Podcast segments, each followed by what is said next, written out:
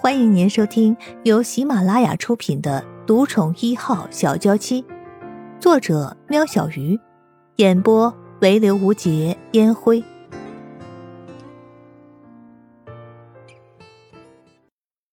第一百零四集，陆元浩嗯了一声：“那就别当了。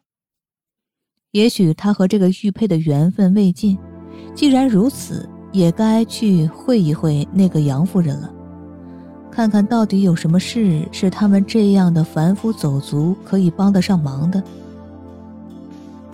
娘，您这个法子行不通的，对方公子怎么可能会答应呢？杨若云难得大声的对母亲说话，实在是杨夫人和杨忠提出的方法，在她看来根本就是一个笑话。云儿。没试试看，怎么知道就不可能呢？还是你愿意嫁进宫中去，去与那些嫔妃们争宠？何况只是让他假扮，我也不会让你就这么嫁给一个来路不明的人呢。等选秀女的事情一过，爹和娘早把你的婚事安排妥当，你就别担心了。是呀，小姐。何况这个陆公子相貌堂堂，仪表非凡，还有一身武功，用来假扮你的未婚夫是再合适不过了。原来杨尚书不知道从哪里得到的消息，想要趁着这次选秀女的机会，和杨尚书来个亲上加亲，将两个月前就该办的秀女选拔，硬是延到了杨若云及第。若非杨尚书提早得知消息，赶紧用回乡探亲的名义把女儿送走，再有意无意地跟同僚说女儿从小就有个指腹为婚的未婚夫，只怕和杨尚书差不了几岁的皇上就要变成翁婿了。杨若云沉默了，他明白大家都是为了他好，尤其是爹，如果他进了宫，对父亲多少也能有所帮助。但爹却对他说：“云儿，爹娘就你这么一个女儿，三十几岁才有了你，你就是爹娘心头的一块肉，我们怎么舍得看你在宫里度过一生？倒不如随便找个人嫁了，也好过宫里的日子呀。”嫔妃间的争宠手段，杨尚书都已经听到不想再听了。宁愿自己的女儿平安幸福的过一生，也不愿意她只为了得到帝王短暂的宠爱而活。夫人，我看时候差不多了，我这就去请公子前来。不久，杨忠带着陆元浩和已经换过衣服的江淮踏入了客栈二楼的包房。换过衣裳的陆元浩重新的在包房里时。杨夫人的眼睛里闪过一抹赞赏的眼光，果然是人要衣装啊！一进门还要走上五六步才是摆放着木桌的位置。杨夫人坐在临街靠窗的地方，她的右侧坐着一个蒙着面的少女，看来就是杨小姐了。杨夫人，陆元浩与江淮谢过夫人。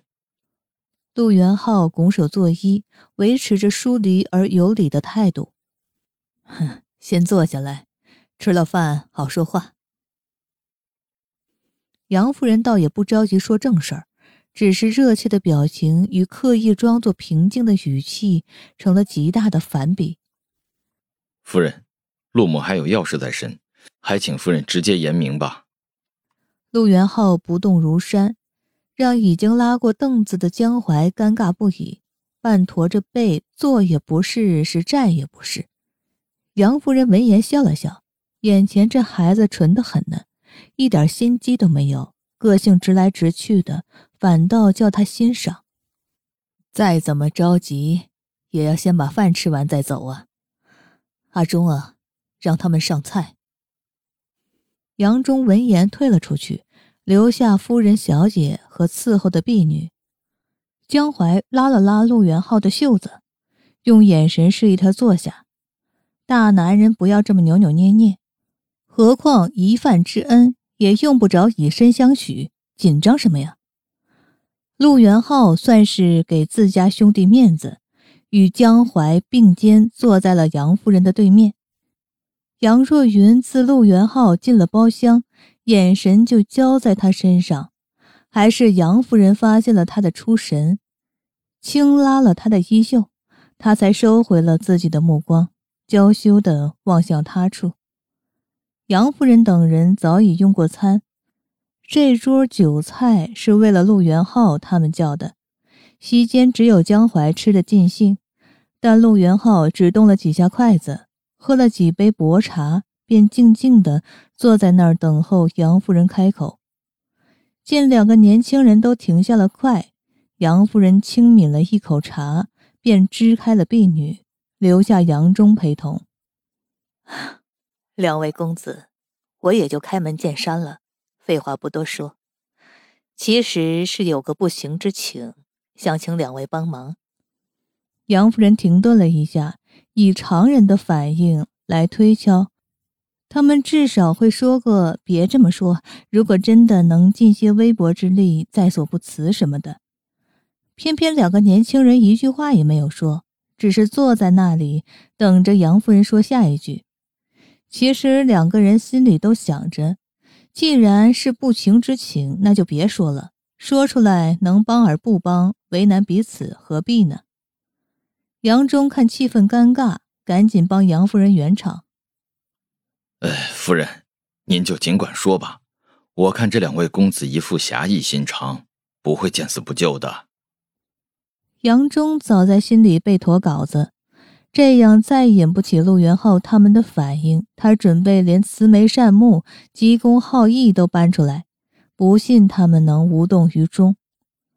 陆元浩干咳了几声，想起自己凉薄的性子，从来没做过什么行侠仗义之举，唯一一次的善事，不过就是今天丢给小乞丐一碎银，那还是为了要打发他走，现在居然被扣上这么一顶大帽子。他难得有笑意，但时机不对，只能用干咳来掩饰。江淮与陆元浩心有灵犀，一个咳嗽，一个憋得满脸通红，看在杨夫人眼里，真是又好气又好笑。是啊，我也是这么想的。既然如此，我也就不拘小节了，将事情与两位少侠说个清楚。杨夫人与杨忠两个人一搭一唱，可能也是没有退路了。该说的、不该说的，全都说了。江淮一口茶喷了出来，放下茶杯，指了指杨小姐，又指了指陆元浩：“杨夫人，您是说要我家公子假扮杨小姐的未婚夫？”杨夫人点点头，对于江淮惊讶喷茶的举动，一点也不以为意。只是抬起眼看了他一下，想当初他听到杨忠这个提议的时候，含在嘴里的一口茶上不去下不来，差点噎死。江淮这样算小事。杨夫人，这不会太过儿戏了吗？江淮从没想过杨夫人需要他们帮衬的是这种忙。随便找个人来当个上书千金的未婚夫，说出去有谁会相信呢？从头到尾一直沉默不语的杨若云终于开口了：“娘，这位公子说的极是，是福躲不过，是祸也躲不过。如果云儿的命注定如此，那又何必因此而连累他人呢？”杨若云抬起双眸看向陆元浩，眼神带着淡淡的忧伤。杨若云见自己的父母亲和家里的中仆为了自己的事已经烦恼到了失了主意，连这种欺君犯上之罪的事情都居然随意找个路人一起谋划，不是儿戏还能是什么？如果这位陆公子另有所图，把这可笑的计划给宣扬出去，别说他自己的幸福，整个杨家都可能毁于一旦。杨夫人哪能不知道这个计划漏洞百出？只要有心去查，都会知道这不是个事实。但真正让他下定决心的，却是见到陆元浩的那一刻。俊俏的外表不说，还有一身高强的武艺，而那正直的性子更让他觉得那才是他心爱女儿该有的归宿。如果可以弄假成真，杨夫人相信自己的丈夫也会乐见其成的。杨夫人，您就没有考虑到杨小姐的名节吗？事情如果传了出去，到时候还会有好的姻缘上门吗？请恕晚辈无礼，我认为。这件事确实欠考虑了。